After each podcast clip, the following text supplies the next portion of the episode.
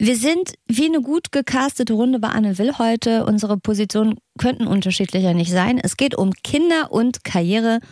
Und was soll ich sagen? Steffi hat Kinder, ich habe keine Kinder. Und Karriere haben wir beide nicht. Ja. Also Kinder äh, bekommen es auch einfacher, zumindest in der Vorbereitung, wenn ich aus meinem Erfahrungsschatz äh, schöpfen darf. Gerne. In der Ausführung dann aber doch ungefähr so arbeitsintensiv wie ein Kellnerjob auf dem Oktoberfest. Sehr arbeitsintensiv. Aber vielleicht wollen wir das äh, Wort Karriere einfach ein bisschen downgraden. Also wie kann man es schaffen, Kinder haben und arbeiten und dann auch noch allem gerecht werden? Vielleicht passt das besser zu uns. Also nicht, dass mich das zeitnah betreffen würde, aber vielleicht muss ich irgendwann ja mal meine Eltern pflegen. Das könnte ja sein. Und auch da kann eine Art System durchaus von Vorteil sein. Das fände ich schön. Ich hatte mir übrigens überlegt, so als Praxisbeispiel, dass ich einfach ein paar meiner zahlreichen Kinder mitbringe und du während der Aufzeichnung ein bisschen auf die aufpasst. So wie man das im Überfordert Homeoffice mich in der so Vorstellung macht. schon. Ja, die hatten aber auch leider keinen Bock. Ich wusste ja letztens nicht mal, was dieses äh, Flexi-Steck oder wie hieß das Spiel? Ministeck. Oh, da habe ich äh, eine Zuschrift bekommen, Oh, äh, pikiert. Also, dass du nicht weißt, was Ministeck ist. jetzt weiß ich's ab. Beruhigt euch. Es ist gut. Das ist absolut keine normale Frageplattform, aber hier wird zu jeder Frage eine Antwort geboren. Das ist das Sprungbrett, durch das ihr zum Verständnis kommt. Guten Tag, das ist das Flexikon. Ein Podcast von Enjoy vom NDR mit Anne Radatz und mit Steffi Banowski. Das Flexikon ist ein Laber-Podcast mit Bildungsauftrag für wichtige, unbequeme, viel zu selten gestellte und manchmal auch peinliche Fragen des Lebens. Die wollen wir beantworten mit Hilfe von Leuten, die es wissen müssen. Und das ist hier die Frage. Familie und Beruf, wie kriege ich das alles unter einen Hut? Ja, Tja, heute wollen wir ein bisschen für Verständnis werben für Leute mit Kindern und Leute ohne Kinder und beide sind im Beruf. Es klaffen ja tiefe Gräben, also die ziehen sich wie das Edgetal durch äh, Großraumbüros. Beliebter Verabschiedung ist ja, äh, wenn man um drei geht, so empfinde ich das. Äh, Man geht nach um drei, Tag Urlaub. Schönen Feierabend. genau. Natürlich Genau. ist ein schöner Feierabend. Wenn man äh, seinen Feierabend gerne mit Hausaufgabenbetreuung, 60 Grad Wäsche, Rotze wegwischen und Nein sagen verbringt, dann ist es ein schöner Feierabend. Ich finde es vorab übrigens einmal nochmal wichtig zu erwähnen, diese Folge zielt nicht explizit auf erwerbstätige Mütter ab, sondern Hi, liebe Väter, auch ihr seid hier willkommen, bis zu Ende zu hören. Und ähm, das habt ihr ja gerade schon im Intro gehört, es geht auch nicht nur um Care-Arbeit für Kinder, sondern äh, kann man ja auch unterbrechen, zum Beispiel auf Pflege für Angehörige. Also auch wer kranke oder alte Eltern hat und pflegt, der kennt das Problem mit der privaten und beruflichen Pflicht ja auch. Also gern einfach alle dranbleiben. Alle. Es ist ja so Care-Arbeit und ich glaube, das ist auch das große Thema. Ich habe eine Tabelle vom Bundesamt für Statistik gefunden, die ist schon ein bisschen älter. Nichtsdestotrotz, die hat aufgeschlüsselt, wie viele Stunden Care- und Hausarbeit Männer und Frauen äh, in unterschiedlichen Familiensituationen machen. Und das äh, ist schon interessant. Also Beispiel Familie mit zwei Kindern, Klassiker. Ne? Jüngstes Kind ist zwischen 0 und 2. Da äh, verbringen Frauen 63,5 Stunden pro Woche mit Haushaltsarbeit die Väter 30,5. Das ist weniger als die Hälfte. Und allein lebende Frauen zwischen 30 und Mitte 40. Was meinst du, wie viele Stunden Haushaltsarbeit haben die so in der Woche? Alleinerziehend Nee, ohne Kinder. So, du. Ach so, ich? kurzem- Ja. Auch ich bin ein schlechtes Beispiel. Ich kehre gerne alles einfach in den Schuppen. Aber Dafür ähm, brauchst du warte durch- mal, du bei, ähm, bei, bei erwerbstätigen Müttern waren es 63,5. 0,5. Dann sind es bei mir vielleicht 25. Es sind oder waren, ähm, die Statistik ist schon zehn Jahre alt, 16,1 Ja. Stunden, bei Männern nur 13,1. In äh, heteronormativen Partnerschaften, Mann und Frau ohne Kinder, da verschiebt sich das so ein bisschen äh, zu Ungunsten der Frauen. Die bekommen nämlich laut dieser Aufstellung äh, die Reinigungsarbeiten zugeschustert. Also pass da ein bisschen auf. So, also da wird es nämlich bei Männern noch weniger und bei Frauen wird es noch ein bisschen mehr. Wenn ich manchmal so mitkriege, wie erwerbstätige Eltern sich so zerreißen zwischen, weiß ich nicht, Te- Teams-Meeting und Elternabend und dann mit so einem Kotzefleck auf, auf der Klamotte zu so einer Präsentation rennen oder im, im Anzug auf dem Spiegel stehen mit dem Handy am Ohr, dann finde ich das tatsächlich manchmal okay, keine Kinder zu haben. Und ich finde es richtig traurig, dass ich das denke. Also wie, was sagt das aus über das System, das wir haben oder unsere Gesellschaft und wie das funktioniert mit Pflege und Care-Arbeit und Kinderbetreuung und Arbeit, wenn eine kinderlose Frau sagt, gut, dass ich das nicht machen muss. Das stimmt. Und du musst mich auch ein bisschen zurückhalten, wenn ich jetzt irgendwann mal so klinge wie die Frau von Mario Barth. Also so soll es nicht sein hinten raus. Ja. Ähm, das wünsche ich mir zumindest. Und so ist es auch nicht gemeint. Auf der anderen Seite finde ich, kann man als äh, Mutter auch ab und zu mal ein bisschen Rücksicht nehmen oder Verständnis aufbringen für Leute, die keine Kinder haben und die zum Beispiel nie in den Sommerferien Ferien machen können. Ja, das, äh, das tut mir dann auch leid. Also das ist doof. Also Danke, wir haben es nicht leicht. Das kann man wirklich so sagen. Naja, aber unser Ziel ist ja vielleicht doch, dass wir beide Positionen ein bisschen zusammenbringen, Verständnis aufbringen und euch ein bisschen was an die Hand geben, wie ihr das äh, regelt, wenn ihr gerade vor der Frage steht, will ich Kinder haben? Und wenn ich Kinder habe, schmeiße ich dann alles andere hin und bleibe 63,5 Stunden zu Hause und mache die Buntwäsche. Richtig. Steffi, willst du schon mal einen Ausblick geben auf deinen Flexperten? Ja, mein Flexperte heißt äh, Volker Beisch. Der hatte richtig Pioniergeist. Der hat schon vor 20 Jahren Geburtsvorbereitungskurse für Väter organisiert und berät heute große Firmen in Sachen Vereinbarkeit von Familie und Beruf mit Fokus auf den Vätern. Meine Flexpertin hat ein Buch geschrieben mit folgendem Titel Das Unwohlsein der modernen Mutter. Und ich glaube, das erklärt schon fast ausreichend, warum wir gern mit ihr über dieses Thema sprechen wollten. Mareike Kaiser heißt sie. Und die ist nicht nur Autorin, sondern auch Journalistin. Bis vor kurzem war sie noch Chefredakteurin des Online-Magazins Edition F. Das kennt ihr vielleicht. Jetzt arbeitet sie als Digitalchefin für die Annabelle. Das ist ein Schweizer Frauenmagazin.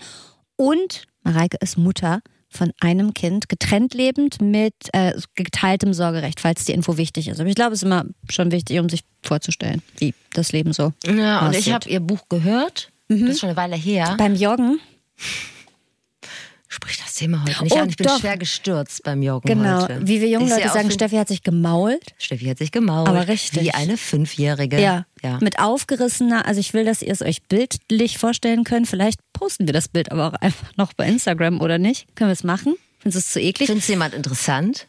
Also ich sag mal so, auf deine komischen Bettwanzenbilder sind die Leute ziemlich steil gegangen. Deshalb glaube ich, einen blutenden Finger und eine aufgerissene Hose kriegen die auch noch verarbeitet. Also die Hose ist im Eimer, das können wir sagen. Mhm. Und der Finger auch. Ja.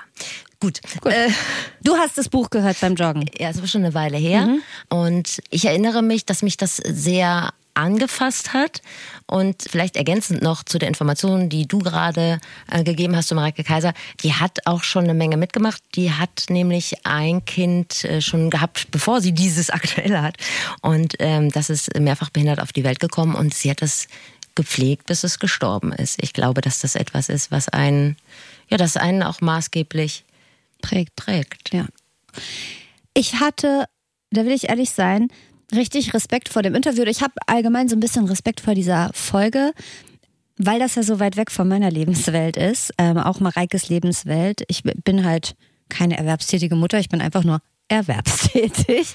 Als 2020 der erste harte Corona-Lockdown in Anführungszeichen kam, da hat Mareike gerade ihren Job als äh, Chefredakteurin von Edition F angefangen, hat gerade angefangen, besagtes Buch zu schreiben und hatte ein Kleinkind zu Hause. Wie viele von uns hat auch sie dann damals hauptsächlich remote von zu Hause aus gearbeitet. Und ob sie das in ihrer Situation mit Kind zu Hause eher als Vor- oder als Nachteil gesehen hat, das habe ich sie mal gefragt. Also auf der einen Seite ist man ja erstmal privilegiert, indem man einen Job hat, wo man sich entscheiden kann, bleibe ich heute zu Hause oder nicht. Gleichzeitig würde ich aber trotzdem sagen, innerhalb dieses Privilegs funktioniert das einfach überhaupt gar nicht. Es gab ja damals auch ähm, so ein Statement von Franziska Giffey, die irgendwie gesagt hat, ja, äh, Homeoffice ist schwierig, aber möglich, so ähm, frei zitiert. Und da dachte ich mir damals schon, okay, dann soll sie das mal zeigen, wie das so funktioniert. Ein Videocall mit einem vielleicht Säugling auf dem Arm oder noch einem Schulkind, das nebenbei beschult werden muss. Also man darf ja auch nicht vergessen, während dieser Zeit war es ja jetzt nicht so, dass man einfach nebenbei die Kinder betreut hat, sondern die hatten ja überhaupt gar keine Betreuungsmöglichkeiten mehr, keine Kitas mehr, keine Schule. Das heißt, ähm, Eltern sollten nicht nur von zu Hause aus arbeiten, sondern auch noch Kinder beschulen.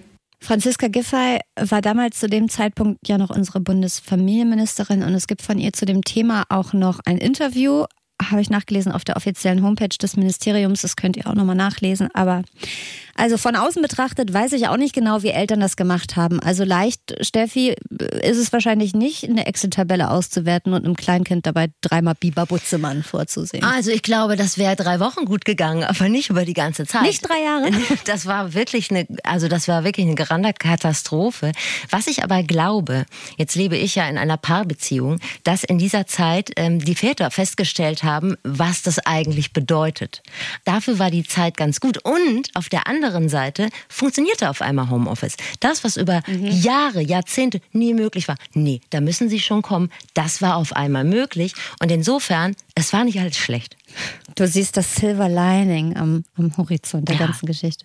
Es gibt eine ähm, Studie vom Wirtschafts- und Sozialwissenschaftlichen Institut der Hans-Böckler-Stiftung und die habe ich mir mal so ein bisschen angeguckt. Die hat gezeigt, dass die Corona-Krise Frauen doppelt so hart trifft wie Männer. Zum einen durch die Kinderbetreuung und zum anderen aber auch durch die verminderte Erwerbstätigkeit, also es wird sich auch eine Rente irgendwann zu Buche schlagen. Ein paar Zahlen einmal für euch. In der Befragung haben 54 Prozent der befragten Frauen angegeben, den überwiegenden Teil der, der Kinderbetreuung zu übernehmen. Das untermauert ja auch das, was du gerade in Stunden quasi gesagt hast. Und bei den Männern waren es zwölf. Ja. Und da stellt sich ja die Frage, warum zur Hölle ist es eigentlich im Jahr 2022 immer noch quasi automatisch so, dass Frauen für diese Care-Arbeit zuständig sind? Ich glaube, um auf die Frage zu antworten, muss man überlegen, woher das eigentlich kommt. Das sind ja Zuschreibungen und Sozialisierung. Ja, also ähm, Mädchen werden ja schon direkt als kleine Mädchen so erzogen, dass sie wertvolle Mitglieder der Gesellschaft sind, wenn sie sich um andere kümmern, während es bei kleinen Jungs äh, toll ist, wenn sie lustig sind, weiß ich nicht, vielleicht Raufbolde sich durchsetzen können. Geschlechterstereotype, die sich seit Jahrzehnten, wenn nicht sogar Jahrhunderten in unserer Gesellschaft zeigen. Und wenn wir uns eben überlegen, wie lange diese Zuschreibungen schon da sind, kann man sich, glaube ich, auch überlegen, wie lange das dauert, um die aufzubrechen. Und ganz oft wird ja auch so in einem Diskurs gesagt, eben von Vätern, die so tun, als würden sie ähm, sich mehr einsetzen wollen, ja, aber wenn ich das mache, dann habe ich ja weniger Geld, dann verdiene ich vielleicht weniger Geld, dann muss ich ja in Teilzeit arbeiten und dann habe ich Nachteile. Und da würde ich sagen, ja, also genau das, was Mütter einfach seit Jahrzehnten haben. Nicht nur das, also äh, viele Väter kokettieren auch damit, sie kann es halt besser. Das nennt man funktionale Inkompetenz. Nennt man das wirklich so? Ist ja. das ein psychologischer Fachbegriff? Weiß wenn nicht, man ein psychologischer äh, Fachbegriff ist, aber wenn man sagt, ja, also ich krieg's halt einfach nicht so schnell und so gut hin, wie sie, sie macht das fantastisch. Herrlich. also wie sie das auch wieder, ja. Liebling, so. toll. Ja. Du machst das toll. Also wie bei einem Helge Schneider Song. Zeig mal deine Hände, die sind kleiner als meine. Damit kommst du besser in die Ecken zum Putzen. Ja. Ist doch bei, es gibt Reis, da singt er das, glaube ich. Und klar, er hat recht. Er Man hat muss recht. es ja wirklich ja. mal sagen. Es ist ja auch, Steffi, berichtige mich, wenn es anders ist. Du hast äh, ein, ähm, aktuell noch ein Kita-Kind, dass das da ganz oft so ist, dass bei diesen Telefonlisten gibt es dann so eine Spalte, da steht Name des Kindes und auf der anderen Seite steht Name und Telefonnummer der Mutter. Natürlich. Also da, da, stellt sich die Frage auch gar nicht, ob man da sonst auch, ob der Vater vielleicht auch ein Handy hat. Ich glaube, dass das woanders noch deutlich ähm, heftiger ist als da, wo ich mein Kind in die Kita gegeben habe. Aber ähm, ja, das ist tatsächlich so. Und ich habe mal in mich reingehorcht. Äh, ich wohne ja in einem gentrifizierten Stadtteil mhm. ähm, mit Leuten, die grundsätzlich eher so, ich würde sagen, links äh, sozialisiert sind. Mhm. Aber in meinem kompletten Umfeld gibt es genau einen Mann, der sich die Care-Arbeit mit seiner Frau teilt. Ein. Also es soll jetzt hier nochmal zwischendrin der Appell. Es soll nicht in Väterbashing nee, nee. ausatmen. Nee, das ich auch Don't shitstorm nee, us. Überhaupt nicht. Ich glaube, dass sich da, das kann ich, da kann ich schon mal was vorwegnehmen. Da hat sich innerhalb der letzten Jahre wahnsinnig viel getan und es gibt auch unglaublich viele Männer, die einfach Bock haben, mhm. ähm, diese ganze Arbeit zu übernehmen, das gerne machen würden. Aber wie Mareike das auch schon angesprochen hat, es hat sich halt über Jahrhunderte, ja. hat sich das so manifestiert. Es dauert halt eine Weile, bis man da wieder rauskommt. Und wenn man sich selber schon überzeugt hat, ich möchte das so machen, dann muss man letztendlich auch noch sein Umfeld und seinen Arbeitgeber damit ans Boot holen. Und das ist tatsächlich sehr schwierig. Wenn man sich jetzt mal auf die Suche macht nach Gründen oder Ursachen dafür, dass das mit der Vereinbarkeit von Arbeit und Familie hier bei uns in Deutschland immer noch nicht so richtig 100 Prozent da ist, wo man es gern hätte. Dann sagt Mareike, fängt es natürlich schon bei der Priorisierung an. Also welche Themen haben für die Politik eine Relevanz? Wir sehen das ja jetzt auch in Krisenzeiten, wo für Geld ausgegeben wird und wo Geld gespart wird. Zum Beispiel gerade aktuell ähm, an den Entscheidungen rund um den Angriffskrieg von Russland auf die Ukraine.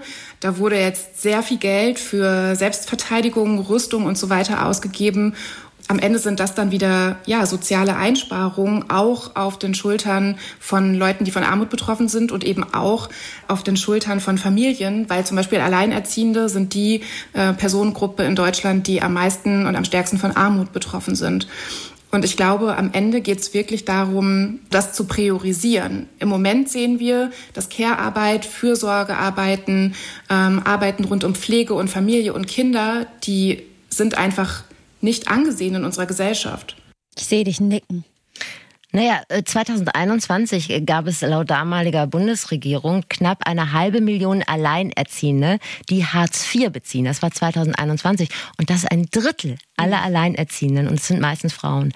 Also ich wollte das nur untermauern. Also ich glaube, da bist du echt schnell drin. Und das habe ich wiederum in meinem Umfeld. Ähm, Alleinerziehende, die Hartz IV empfangen haben oder immer noch äh, auf Hartz IV angewiesen sind. Also der Wunsch danach, dass, dass in der Priorisierung mal irgendwie das ganze Thema Familie, Pflege, Vereinbarkeit mit der Arbeit und so weiter oben aufs Menü gepackt werden, ist da. Und einen anderen Schwachpunkt, den Mareike angesprochen hat in unserem Interview, ähm, ist die Bezahlung von Erziehern oder Lehrerinnen, Lehrern und insgesamt Menschen, die sich um Menschen kümmern. Erziehende in Kitas sind super schlecht bezahlt.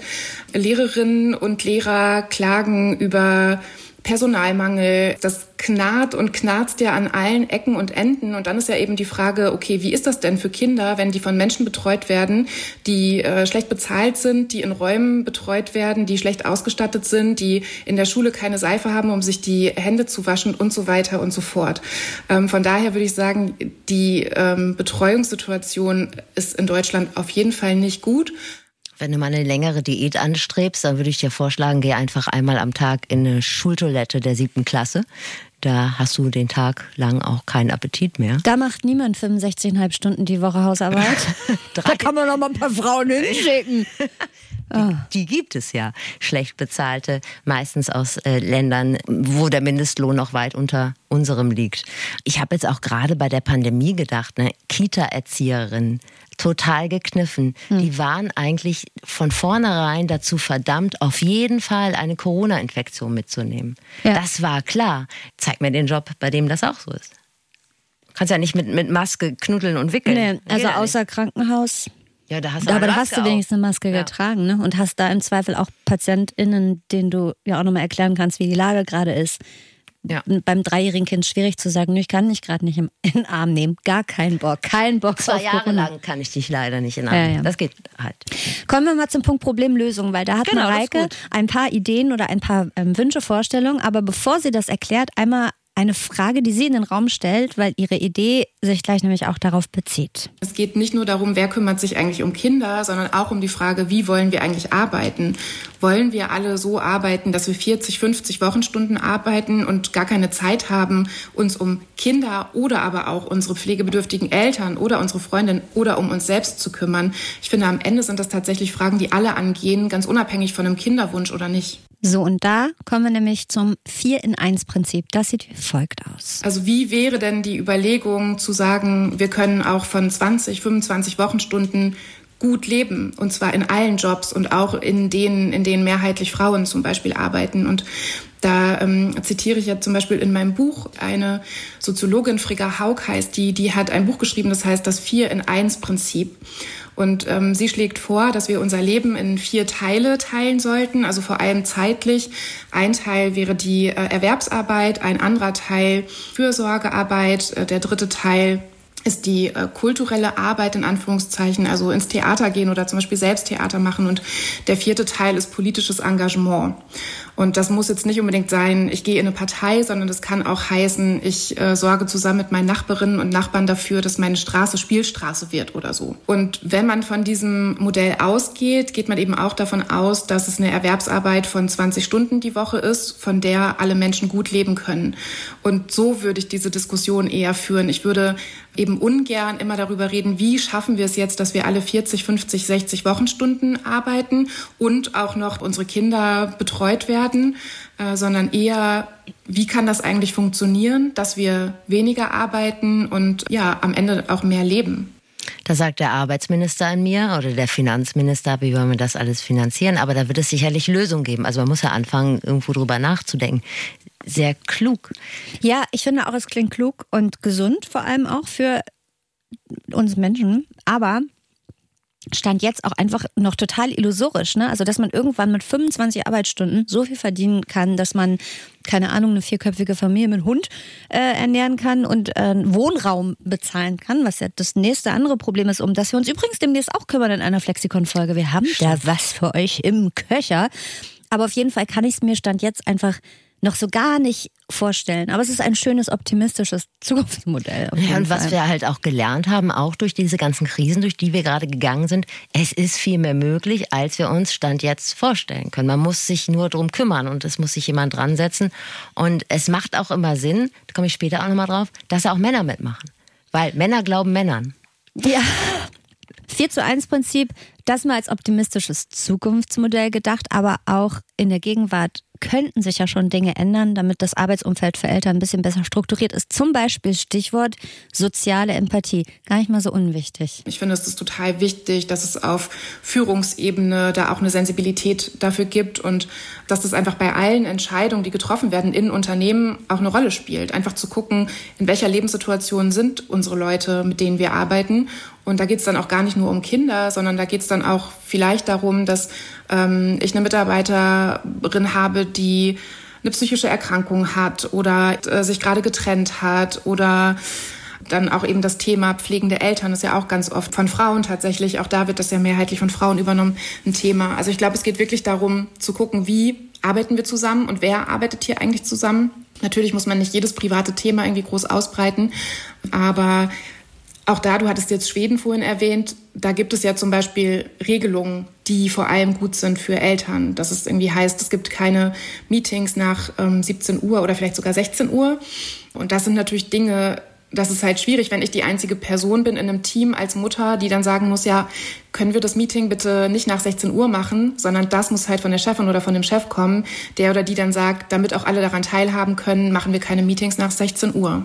Ich hatte das, ich hatte Schweden erwähnt, weil ich ja, immer warum höre, erwähnst du immer Schweden? Ja, weil Mir ich gegenüber hast du irgendwann- noch nie Schweden Ach, ich habe gesagt, lass uns mal nach Schweden, aber du schlägst nie ein. Aber äh, gegenüber Mareike habe ich Schweden erwähnt, weil ich immer höre, in Schweden läuft das alles Mhm. so viel besser, die Vereinbarkeit ist alles viel familienfreundlicher. Und was für mich als Mensch ohne Kind ja immer so eine krasse Vorstellung ist, ist dieses nie oder wenig Zeit für sich haben. Das finde ich so ich frage mich das bei dir auch immer. Ich weiß zum Beispiel, wenn ich diese Privatheit ausplaudern darf, falls nicht schneiden wir es direkt wieder raus. Aber du joggst äh, gerne, du bist ähm, Läuferin, das tut dir gut und da kommst du, kannst du dich bei ablenken, du hast Podcasts und so weiter. Aber da du zwei Kinder hast und einen Job, machst du das morgens, wenn alle anderen noch schlafen. Das heißt, du stellst dir den Wecker auf, weiß ich nicht, wann stehst du auf? Um fünf? Nee, nee, also ich habe das gerade zum Beispiel, als ich mich, wie sagt ihr, gemault habe. Als du dich maultest, ja. Als ich mich maulte, Meulte.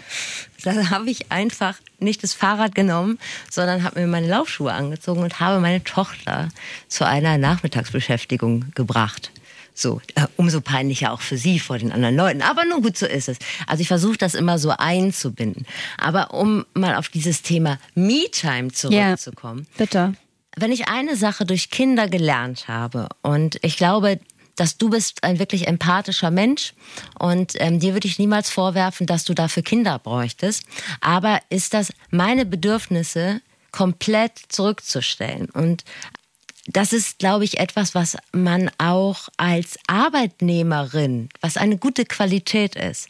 Das heißt, für mich ist es kein Problem zu sagen, das ist alles nicht wichtig. Wichtig ist jetzt, dass die Kinder ein gutes Mittagessen haben, dass es denen gut geht, dass sie Spaß haben, dass sie was lernen, dass sie warm angezogen sind. Und ich stelle mich komplett zurück. Das wird natürlich wahrscheinlich irgendwann sehr schwierig werden, weil was mache ich denn, wenn die mal aus dem Haus sind? Und dann muss ich erstmal wieder mich zurückbesinnen. Aber das, was viele Leute immer so unter dieser besonderen, das macht man auch bevor man ein Kind kriegt. Ja, dann denke ich aber auch mal an mich und so. Ne? Dann ne, Blödsinn. Das ist einfach überhaupt gar nicht wichtig. Mhm. Und ich bin eigentlich auch ganz glücklich, wenn ich mit meinen Kindern zusammen bin. Ich finde das cool und das ist für mich auch Me-Time. Das hat Mareike auch gesagt. Ich hatte sie nämlich auch nach Me-Time gefragt, ähm, ja, oder ja, Zeit, die sie für sich hat. Und sie sagt, naja, ich arbeite auch gerne, also ist das auch Zeit, die ich für mich habe. Ich bin gerne Mutter, also ist auch das die Zeit mit meinem Kind, Zeit, die ich für mich habe. Ne? Sie meinte, ich spalte es gar nicht so auf. Aber was sie gesagt hat, ist, eine Sache kommt definitiv zu kurz, wenn du äh, erwerbstätige Mutter bist oder auch Vater. Und zwar einfach mal gar nichts machen. Ich finde wirklich viel entscheidender so die Frage, wie, wie viel Zeit habe ich eigentlich mal, um so zwei Stunden am Küchentisch zu sitzen und aus dem Fenster zu gucken oder mich aufs Sofa zu legen, die Füße hochzumachen und Musik zu hören oder so. Und in meinem Fall habe ich die Zeit und ähm, ich muss mir die auch nehmen, um gut und glücklich zu leben. Und äh, da finde ich aber eben auch ganz wichtig zu sagen, dass ich bin da nicht der Durchschnitt oder so. Ähm, es gibt einfach viele Menschen, die, glaube ich, einfach schallend loslachen würden, wenn du sie fragen würdest, wie viel Zeit hast du eigentlich für dich? Mareike Kaiser sagt in ihrem Buch auch oder schreibt in ihrem Buch auch, ne, ich habe das Hörbuch gehört. Also sie sagt es in ihrem Buch auch, dass jede Mutter oder sagt sie jede Frau? Ich glaube, jede Mutter ihr eigenes Zimmer haben sollte. Und mhm. das finde ich auch, ich hätte auch gern ein Zimmer für mich tatsächlich. Das finde ich toll. In meiner Wohnung ist immer ein Steffi-Zimmer für dich frei. Ja, das ist cool. Es sei denn, ich bekomme doch irgendwann noch ein Kind, dann hol dich der Teufel. Ja. Dann ist mir wirklich alles egal. Ja, habe ich befürchtet. Aber ich hätte gerne wirklich so ein eigenes Zimmer oder so ein eigenes das Büro. Das verstehe ich total. Das finde ich toll. Das ist ein frommer Wunsch, Steffi. Ja. Und vielleicht wird er dir irgendwann erfüllt. Spätestens, wenn die Kinder außer Haus sind, dann hast du genug Freizeit. Kleine Anekdote noch am Ende. Als Mareike damals einen Verlag für ihr Buch gesucht hat, hat sie von einem Verlag mal ähm, eine Absage bekommen mit folgender Begründung. Das wäre ein super wichtiges Thema was auch wirklich dringend besprochen werden müsste. Aber die Zielgruppe, also sprich erwerbstätige Mütter, die hätten leider zu wenig Zeit, um zum Buch zu greifen und dann würde sich das leider nicht richtig rentieren. Ja, das Schlimme ist, dass es ja stimmt. Ja, aber ein anderer Verlag war zum Glück ähm, so klug und hat äh, zugegriffen und das Buch veröffentlicht. Ähm, ist das nicht schlimm? Ja, absurd. Dass ne? das so auf der Hand liegt ja. tatsächlich. Das Unwohlsein der modernen Mutter. Lest da mal rein. Steffi hat ja reingehört. Ihr könnt auch rein, rein hören. Und ähm, das war ein super spannendes und sehr schönes Gespräch mit Mareike Kaiser. Eine kluge Frau. Das finde ich toll, dass du die bekommen hast. Ich auch. Ich, ja. war, ja, war ich ein bisschen, war ich, ich war hin und weg. So, wie hin und weg warst Aber, du von deinem Flexbett? Ja, was wollte ich, ich wollte jetzt in, in der kleinen Zwischen, ja. Äh, im Zwischenspiel oh. in der Pinkelpause, ja. wollte ich äh, mal kurz sagen, dass ich mich immer freue, dass wir uns immer freuen, wenn wir Post bekommen. Und wir haben äh, recht viel Post bekommen, unter anderem auch tolle Themenvorschläge. Also mhm. wir haben auch mhm. Lob bekommen. Ich frage mich, ob uns eigentlich diese Hate-Mails oder so, ob die einfach auch rausgefiltert werden, weil wir einfach so emotionale Typen sind. Aber äh, wir bekommen sehr nette Mails und auch, wie gesagt, ein paar Themenvorschläge. Macht gerne weiter so, es wird berücksichtigt. Ja. Äh, und ähm, ja, danke. Danke, äh, danke Ende, danke Ende, wie die Kollegen von Baywatch Berlin immer sagen. Nein, noch nicht Ende, denn jetzt geht es ja, äh, jetzt kommen wir quasi zu, zur, ich hätte ja. fast gesagt der anderen Seite, aber man will es ja auch nicht wie so nee, eine stimmt Kampf. Auch gar nicht. Genau. Stimmt auch gar nicht. Also äh, wir werden jetzt ein bisschen, noch ein bisschen lösungsorientierter. Und zwar habe ich mit einem Mann gesprochen. Das war gar nicht so einfach. Wir haben äh, uns einen Mann bei dem Thema gewünscht in unserer kleinen Redaktionskonferenz mit Katharina Razzi-Ratzmann, mhm. dir und mir. Und ich habe mich so ein bisschen gewehrt, weil ich, ähm, und ich glaube, das ist auch aus dem Gespräch mit Mareike Kaiser so ein bisschen klar geworden, gesagt habe, also auf Biegen und Brechen jetzt auch noch einen Mann zu dem Thema zu finden, der gerne in der Öffentlichkeit steht, jetzt mal so ein Sabbatical genommen hat und gleichzeitig schon Flexperte in Sachen Weißwäsche und Erziehung von Vierjährigen ist, das finde ich wie nennt man das? False Balance, oder? Das ist eine falsch gewichtete Flexpertinnenrunde wäre es dann mhm. gewesen. Mm, denn es ist ja immer noch ein verschwindend geringer Anteil der Väter, die nur in Teilzeit beschäftigt sind. Laut Destatis waren das im Jahr 2019 6,9 Prozent der erwerbstätigen Männer. Krass. Und bei den Frauen waren es 72,6 Prozent. Also da sieht man, da ist noch viel zu tun. Insofern bin ich ganz glücklich, dass unsere Besse, Autorin äh, Katharina, einen tollen Gesprächspartner aufgetrieben hat. Der heißt Volker Beisch. Der ist Geschäftsführer der Väter GmbH. Die erarbeiten mit Firmen Konzepte für Klingt wie ein Film mit Matthias Schweighöfer, oder? Stimmt. So ein, oder Till Schweiger, die Väter GmbH. Ja. Falls Interesse ist von einer Produktionsfirma, mail an flexikon.ndr.de. Na, weiß nicht, ob das äh, das Potenzial hätte für ein, weil die sind sehr sachlich unterwegs. Sie erarbeiten mit Firmen nämlich Konzepte für Väter Teilzeit und vernetzwerken Väter oder solche, die es werden wollen, aber gleichzeitig auch sich an der Care-Arbeit beteiligen wollen. Und die sorgen dafür, dass die in Erfahrungsaustausch gehen. Außerdem organisiert er auch Geburtsvorbereitungskurse für Männer und Vorträge zum Beispiel zum Thema Mental Load. Da kommen wir später nochmal drauf, mhm. falls ich jetzt noch nicht wisst, was das ist. Nachher wisst ihr, was das ist und dann wollt ihr es nicht haben. ähm, wir sind Frauen, deshalb erklärt Volker erstmal, wo denn das Problem liegt. Also was wollen die Väter denn eigentlich? Auf der einen Seite wird von ihnen ganz klar erwartet, äh, sie bringen immer noch das Geld nach Hause. Also drei Viertel aller Haushalte in, in Haushalten äh, ist der Mann der Mehrverdiener, also der Familienernährer, kann man fast schon sagen. 70 Prozent der Mütter erwarten das auch von ihren Männern, dass sie Karriere machen, dass sie mehr Geld nach Hause bringen. So, und das ist so dieser Widerspruch, aber auch in dem sich Männer viele bewegen, weil auf der anderen Seite erwarten die Mütter natürlich auch, ja, du musst dich ja auch um, um dein Kind kümmern, du musst rechtzeitig zu Hause sein, natürlich muss er mithelfen zu Hause, also mithelfen, das ist schon das falsche Wort eigentlich, also verantwortlich verantwortlich auch sich fühlen für, sage ich mal, das, was tatsächlich auch dort äh, in der Care-Arbeit auch äh, gefordert wird.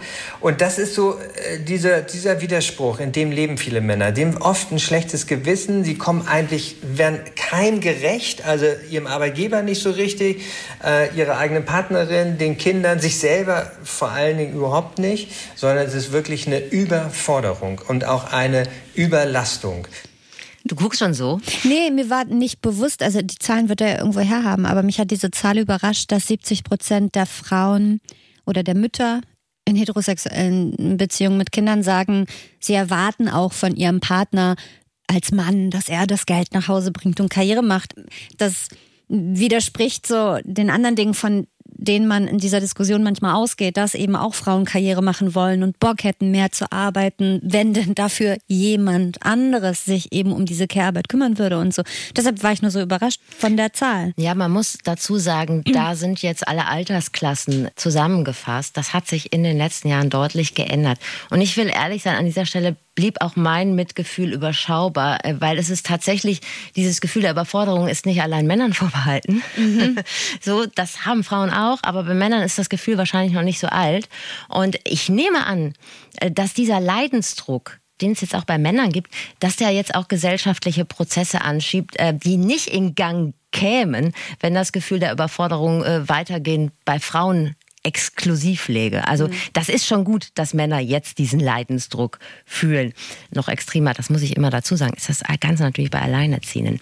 Aber die Tatsache, dass dieser Leidensdruck jetzt auch bei Männern auftritt, das äh, tut allen Geschlechtern ganz gut. Das Thema wird nämlich auf einmal relevant, auch für Firmen, in denen tatsächlich überwiegend noch Männer in Führungspositionen sitzen. Und ähm, das nutzt die Väter GmbH ganz klug. Wenn man auf die Webseite geht, dann sieht man nämlich schon, die arbeiten nicht mit sanften Gelbtönen und äh, Verständnis und Zitronengrastee, sondern äh, die haben ganz auf Männer zugespitztes Konzept. Genau, also Männer muss man anders ansprechen als Frauen. Äh, das haben wir in allen Bereichen. Also wir haben zum Beispiel nächste Woche auch eine, ganz äh, tolle Vernetzungskonferenz zum Thema Mental Health. Und da ist die zentrale Frage, wie kriegen wir das tatsächlich jetzt wirklich an den Mann gebracht? Also weil das auch ein klassisches Frauenthema. Und deshalb haben wir gesagt, wir brauchen einen anderen Blick. Wir müssen irgendwie auch mit, wir arbeiten viel schon mit Bildern. Also unsere Website wird jetzt gerade überarbeitet, deshalb sind da noch nicht so viele Bilder, aber wir arbeiten sehr viel mit Bildern. Wir arbeiten auch viel mit Role Models irgendwie, aber wir arbeiten auch ganz viel mit Zahlen, äh, Daten, Fakten. Weil das ist das, was tatsächlich Männer, aber auch tatsächlich auch die Unternehmen auch äh, überzeugt. Interessant, ne? Guck mir gerade die Seite, ich suche gerade die Seite. Guck mal drauf. Ich finde das sehr spannend, dass ähm, jetzt über Jahrzehnte versucht wird. Was, du jemand, kennst du jemanden auf der Seite? Nee, aber da schneiden gerade so Bilder durch und das erste Bild ist noch ein Vater, der ein Baby füttert und das zweite Bild ist aber ein Vater mit seinem Sohn, beide in so karierten Hemden, die vor so einer Wand stehen, wo so ganz viel Werkzeug dran hängt. Das hat mich gecatcht. Ja, die arbeiten halt mit Stereotypen. Ja, so und das macht halt auch Sinn, weil Ja. in äh, großen Unternehmen halt oft die Entscheider immer noch in diesen Stereotypen gefangen Ja. sind. Und so platt das ist, es, klug ist es auch. So, e- es ebnet uns ja allen einen Weg, also sowohl Frauen als auch Männern. Erste Schritte, um die Karriereplanung mit der Familienplanung in Einklang zu bringen, fangen tatsächlich an, ich muss es dir sagen, mit dem erschreckenden B-Wort an, mit Beziehungsarbeit. Also bevor die Erotik Einzug hält, sollte man sich gemeinschaftlich ein paar Fragen stellen, sagt Volker Beisch. Wie können wir eigentlich als Paar uns so arrangieren und möglichst am Anfang, also bevor tatsächlich auch das Kind geboren worden ist, das erste, sagen wir immer, ähm, dass es tatsächlich auch so ein gemeinsames Miteinander gibt und wo auch klar ist, wer ist eigentlich wofür verantwortlich und wie wollen wir uns als Paar aufstellen. Also man muss sich selber auch eine Vision geben, wenn man Eltern. Also wo wollen wir eigentlich hin? Was für Werte wollen wir leben? Was auch an Arbeitszeit ist uns wichtig? Also das ist schon irgendwie äh, äh, echt eine Herausforderung heutzutage. Finde ich ein starkes Pamphlet für ein Tinder-Profil. Dass man, weil man soll ja so früh wie möglich diese Fragen klären. Und wenn man da schon reinschreibt, hi, ich bin Single und hab Bock auf Party und Bier, aber wo wollen wir hin? Wie teilen wir uns auf? 70, wie wollen wir ich es lösen? 70, 30 vor. Nur ein Tipp für euch, falls ihr Single seid. Ja, äh, gut, aber das erfordert Disziplin. Ich denke, dass zum Beispiel, habe ich dann gedacht, dass adoptierende Paare oder Paare, die ein Kind von einer Leihmutter austragen wollen, irgendwo heimlich im Ausland, dass sie da deutlich klarer sind in ihren Absprachen und in ihren Vorstellungen. Weil sie mehr Zeit haben, sich Weil- darauf weil sie sich da, ja, also ich weiß jetzt nicht, ob ich da zu viel erzähle, aber das ist ja auch eine sehr emotionale Sache, wenn man dann ein Kind kriegt und manchmal ist es auch nicht so geplant. Wenn du Ja. aber sagst, pass auf, wir möchten das und Ja. wir stellen uns vor, dass du dann das machst und ich mach dann das. Oder halt auch in äh, Paarbeziehungen, wo die gleichgeschlechtlich sind, wo das vielleicht gar nicht von vornherein, dass die Mutter, dass der Vater ähm, so klar ist, klar. Ja. Äh, dass man sich eher überlegt, wer übernimmt was.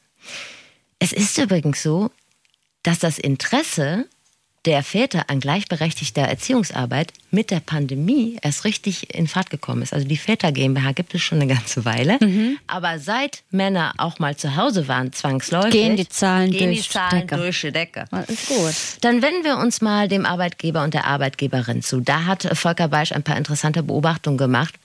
Wird es ein bisschen hart. Also wenn es um die Karriereaussichten im sogenannten gebärfähigen Alter geht. Für uns Frauen oder für Männer? Für uns Frauen. Und Männer. Für gebärfähige Menschen. Hör mal rein. dass Frauen unglaubliche Schwierigkeiten haben, überhaupt die nächste, in die nächste Karrierestufe auch zu kommen. Weil die männlichen Vorgesetzten, oft sind es männliche Vorgesetzte, denken, na ja, Gott, also die wird ja wahrscheinlich bald ne, äh, schwanger und ne, dann wird sie sich ja um ihr Kind kümmern wollen. Ähm, so, die, viele Männer haben auch gar nicht im Blick, dass tatsächlich irgendwie eine Frau vielleicht auch nur sechs Monate aussteigt und vielleicht auch einen Partner hat, der auch sechs Monate oder sieben Monate übernimmt und vielleicht sogar auch dann reduziert. Also diese Bilder, diese klassischen Stereotypen, die wir mit uns rumtragen, alle glaube ich, also Männer wie Frauen, aber ich glaube hauptsächlich auch Männer, die einfach die Erfahrung nicht gemacht haben, die macht es Frauen unglaublich schwierig, in diesem Alter tatsächlich Karriere zu machen. Interessanterweise bei den Männern ist es genau umgekehrt. Da denkt der Vorgesetzte, ach, oh, der wird jetzt Vater. Oh, oh, da muss er jetzt ja seine Familie ernähren. Ja, da habe ich doch einen bestimmten spannenden Posten für ihn. Also Deprimierend. deprimierend. Und was ich total krass finde, ist, ich habe auch so, als ich 30 wurde ungefähr, da wusste ich ja schon, okay, Kinder wird für mich kein Thema sein, weil das bei mir gesundheitliche Gründe hat. Und da dach, dachte ich auch zwischendrin, einfach weil ich es aus meinem Umfeld mitbekommen habe, ja, karriere, karrieremäßig ist es ja fast gut, dass ich keine kriegen kann. Ich war schon kurz davor, ich hatte das Gefühl, ich hätte in Bewerbungsgesprächen am besten zu den Leuten gesagt, und falls Sie jetzt denken, die Frau ist 30 und kriegt bald ein Kind, kann ich nicht, Sie können mich ruhig einstellen. Und wie traurig ist das? Weil ich glaube auch, wenn du als Frau nach der Uni, nach der Ausbildung mit irgendwas Mitte, Ende 20 oder so, dann einen Job suchst, wird sofort unterstellt, ah, dann wird ja wahrscheinlich bald schwanger werden. Und dann bist du raus. Finde ich so schlimm.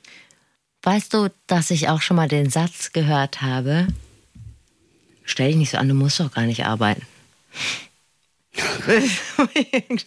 so, ja, aber äh, ich würde Ich würde gern. arbeiten. Das ist echt deprimierend, dass es immer noch so weit verbreitet ist. Aber äh, umso schöner finde ich, dass es diese Väter GmbH so gut auf den Punkt bringt.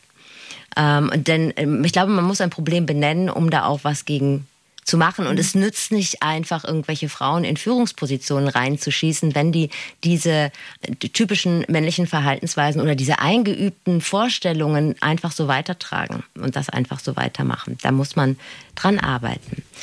Damit man vor allen Dingen als Frau nicht aus allen Wolken fällt, wenn man jetzt schwanger ist ne, und dann zurück in seinen Beruf will, da hat Volker Beisch ein paar Tipps, an die man sich halten sollte. Es ist total wichtig, äh, dass man sich tatsächlich, wenn man als Frau sagt, okay, ich gehe jetzt mal raus und ich möchte auch wieder reinkommen, dass man sich das auch zum Beispiel schriftlich geben lässt, dass man tatsächlich dann an diesen Platz auch wieder zurückgehen möchte. Wir haben leider immer noch eine hohe, starke Diskriminierung. Und ich will jetzt keine Angst machen, aber es ist auch gut, eine Rechtsschutzversicherung zu haben. Weil wir haben teilweise auch wirklich viele, viele Fälle, die wir auch mitkriegen, nicht nur im Männerbereich, sondern auch vor allen Dingen im Mütter- oder Frauenbereich, wo Frauen tatsächlich auch rausgekauft werden, ein Stück weit. Also man darf nicht in so einer Naivität auch gehen, ach, der Arbeitgeber, ja, das ist, der ist ja familienfreundlich, ach, das wird schon alles. Äh, es ist gut, sich das ein oder andere wirklich auch mal schriftlich geben zu lassen. Nach dem Motto, ja, das ist ja schön, das ist ja super, es freut mich ja total und Sie wissen ja, ne, es gibt solche und solche Fälle, ich hätte es dann gerne schriftlich. So. Das ist nicht einfach, das weiß ich, aber äh, hat schon auch sehr geholfen. Oh Gott, oh Gott. Und er rät auch dazu, dass man sich ein Zwischenzeugnis geben lassen soll, bevor man in Elternzeit geht. Man weiß ja nicht, Ein. Vorschwangerschaftszeugnis, ein Vormutterschaftszeugnis. Kann ich bitte mein Vormutterschaftszeugnis von Ihnen kriegen? Jetzt hat sich diese Väter GmbH ja gegründet, um Unternehmen zu beraten. Also wie die es den Eltern ermöglichen, Teilzeitkonzepte auszuarbeiten oder die Elternzeit auszubauen und vor allen Dingen Vätern sich zu vernetzen. Also Väter, die dann schon eine Weile in Teilzeit arbeiten oder anders, die erklären dann den anderen Vätern, die demnächst in Teilzeit arbeiten wollen, wie das am besten geht. Was hat die Firma davon, fragt man sich natürlich. Also außer Probleme in der Personalplanung. Das ist auf der einen Seite erstmal eine Mehrarbeit, und auf der anderen Seite, wenn sich das aber rumspricht, dass das ermöglicht wird, dann hat das natürlich riesen Vorteile fürs Employer Branding und für das tatsächlich auch die besten Leute zu bekommen. Also vielleicht da auch mal zu, wir haben eine Studie gemacht mit Forsa, also eine repräsentative Studie und wir haben die werdenden Mütter und Väter befragt. Also die waren jetzt noch nicht schwanger, also die Familienplanung war so zwei bis drei Jahre vor ihnen. Und da waren wir echt wirklich erstaunt, weil 90 Prozent der werdenden oder der potenziellen Väter, muss man ja sagen, haben ganz klar gesagt, also sie wollen zwischen zwei und zwölf Monaten in Elternzeit gehen. Jeder zweite Vater hat gesagt, sie wollen paritätisch, also sieben plus sieben oder ne, fünf und acht oder wie auch immer, also zumindest paritätisch, sich die Elternzeit mit ihrer Partnerin wirklich teilen. Ich meine, das wissen wir eigentlich auch von den Eltern. Die Eltern jetzt, die Generation Y, die wollen eigentlich auch eine partnerschaftliche, paritätische Elternschaft.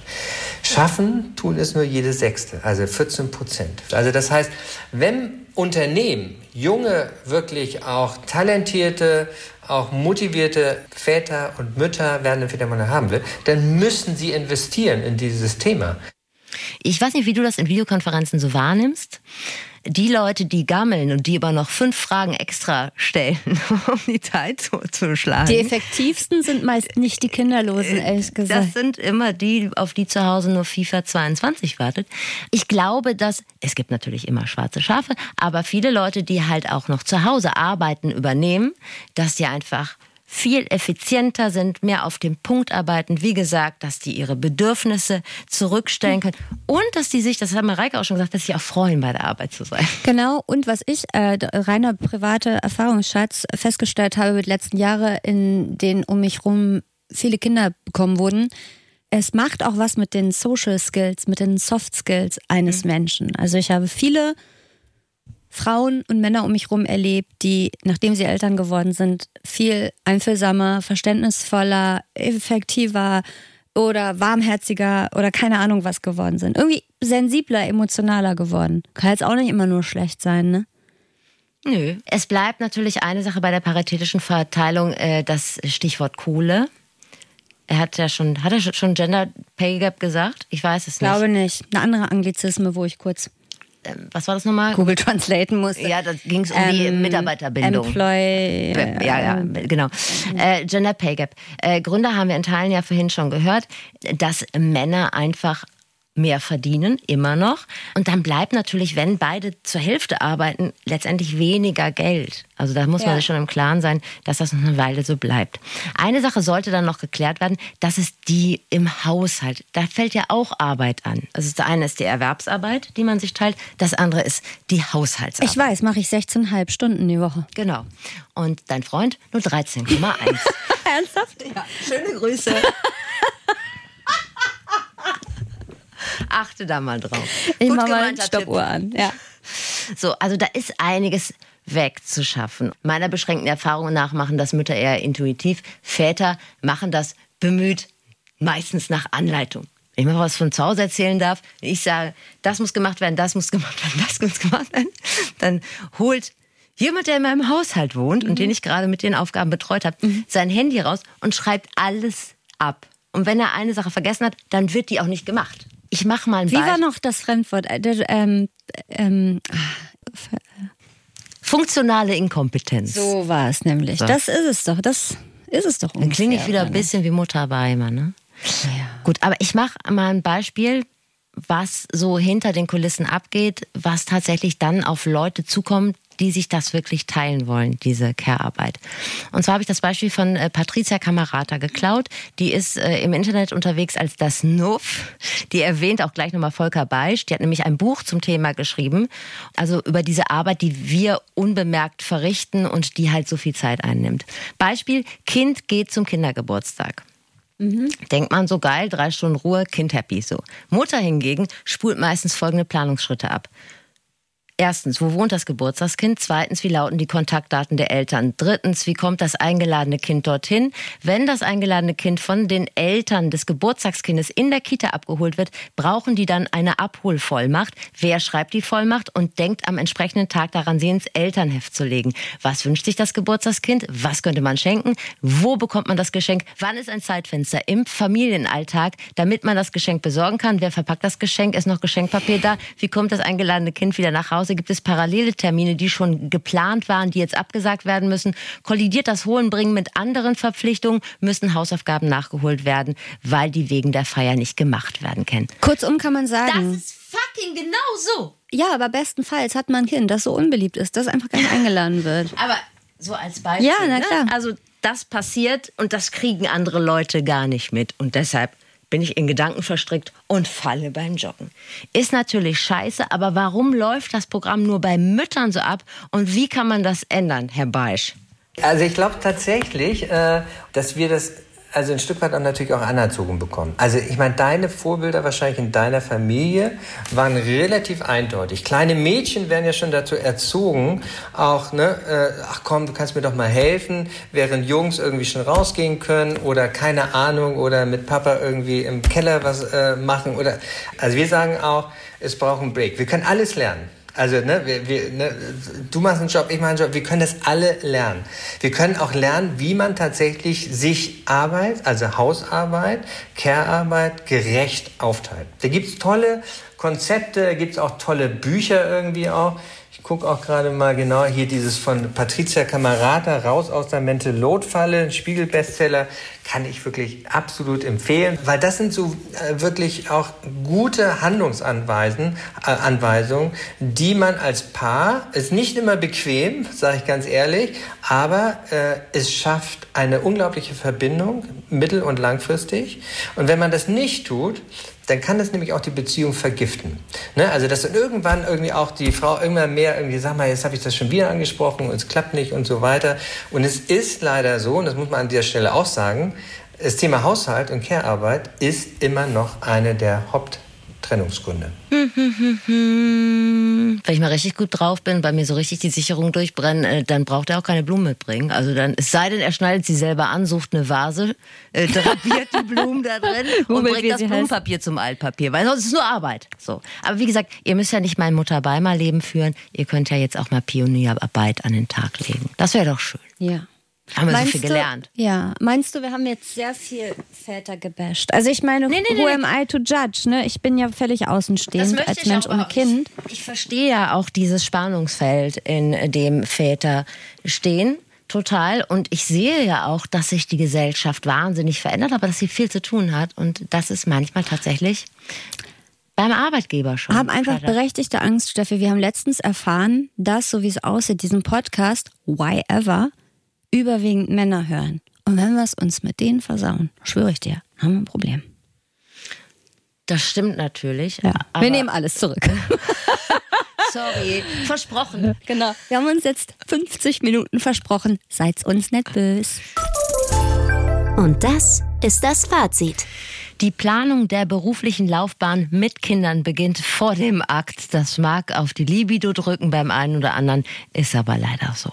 Bringt Geduld mit, wie Care-Arbeit sich unter Männern und Frauen verteilt, ist über Jahrzehnte oder Jahrhunderte so gewachsen und das auf links zu drehen, wird nicht über Nacht passieren. Sich alles gemeinschaftlich teilen ist eine romantische Vorstellung. Ihr müsst aber gegebenenfalls auf etwas Gehalt verzichten. Bessere Bezahlung für Erziehende und für Lehrkräfte, da könnt ihr jetzt persönlich wahrscheinlich nicht viel machen, aber man kann sich ja dafür einsetzen. Eine Rückkehr nach der Elternzeit solltet ihr beim Arbeitgeber schriftlich festhalten. Mareike Kaisers Gedanke, vielleicht gar nicht überlegen, wie man 60 Stunden Arbeit mit Familie vereinbaren kann, sondern wie kann langfristig ein Zukunftsmodell aussehen, in dem wir auch mit weniger Arbeit gut leben könnten. Eine Rechtsschutzversicherung ist nicht von Nachteil. Mehr soziale Empathie auf Führungsebene, Verständnis für die familiäre Situation der Mitarbeitenden und vielleicht mal ein Meeting eher um 12 ansetzen statt um 17 Uhr. Care-Arbeit ist auch Arbeit, also dem Partner oder der Partnerin Literatur zum Thema Mental Load, die unsichtbare Arbeit im Haushalt schenken, ist nicht falsch. Es folgt ein extrem geheimnisvoller Mystery-Teaser auf die nächste Folge. Wenn man sich einen Arm bricht und Gips trägt, dann ist das schwer zu übersehen. Oder auch bei einer schnöden Erkältung sieht man jemandem ja an, dass er krank ist und das stößt dann bestenfalls auf Rücksichtnahme oder auf ein angenehmes Maß von Mitleid. Aber es gibt auch viele, viele Krankheiten, die man jemandem nicht aus 50 Metern Entfernung ansieht. Und da funktioniert es mit dem Verständnis dann oft nicht so ganz automatisch. Ja, und da kommen wir wieder zu einem Thema, das ich erst nicht verstanden habe, zum wiederholten Male. Ich habe mich da aber reingeschnuffelt. Es geht um unsichtbare Krankheiten. Habe ich wieder gedacht, ja, gut, gibt es und jetzt. Wie soll man denn da Hilfe anbieten? Weil das ist ja unser Ziel. Es sei denn, man ist Arzt oder Schamanin oder so.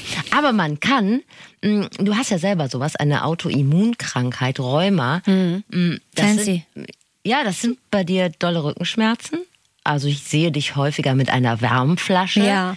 aber seltener gebückt am Stock. Also man sagt jetzt nicht, die ist krank, sondern die ist halbe Oma. Aber du müsstest morgens mal dabei sein, wenn ich mich aus dem Bett schäle. Das ist ein abenteuerliches Naturschauspiel. würde jedes Schauspiel mit dir teilen. Aber tauschen möchte ich natürlich nicht und auch nicht mit Fia Quantius, mit der habe ich nämlich gesprochen. Die ist Model, sehr nett.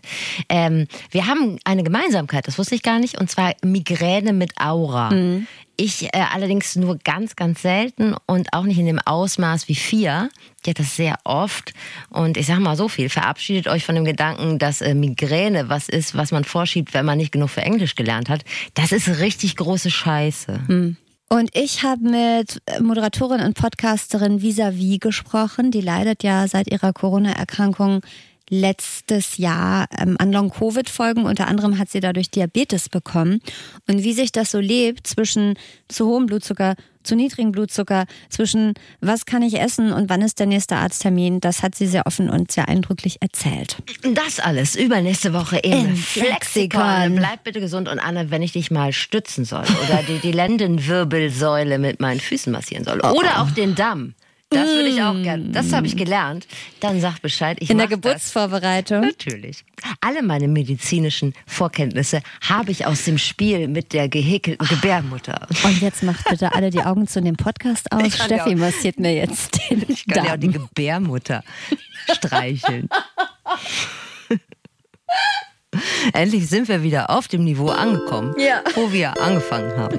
Ganz weit unten. Meinst du den Swinger-Club ganz am Anfang dieser, Ja. dieser Reise, die wir gemeinsam machen? Komm, jetzt verlabern wir uns. Jetzt ist auch gut. Jetzt habt ihr neues Wissen gewonnen. Versteht Dinge, die ihr sonst nicht gut geschissen bekommt. Und im besten Fall habt ihr euch was weggenommen. Bis zum nächsten Mal beim Flexikon.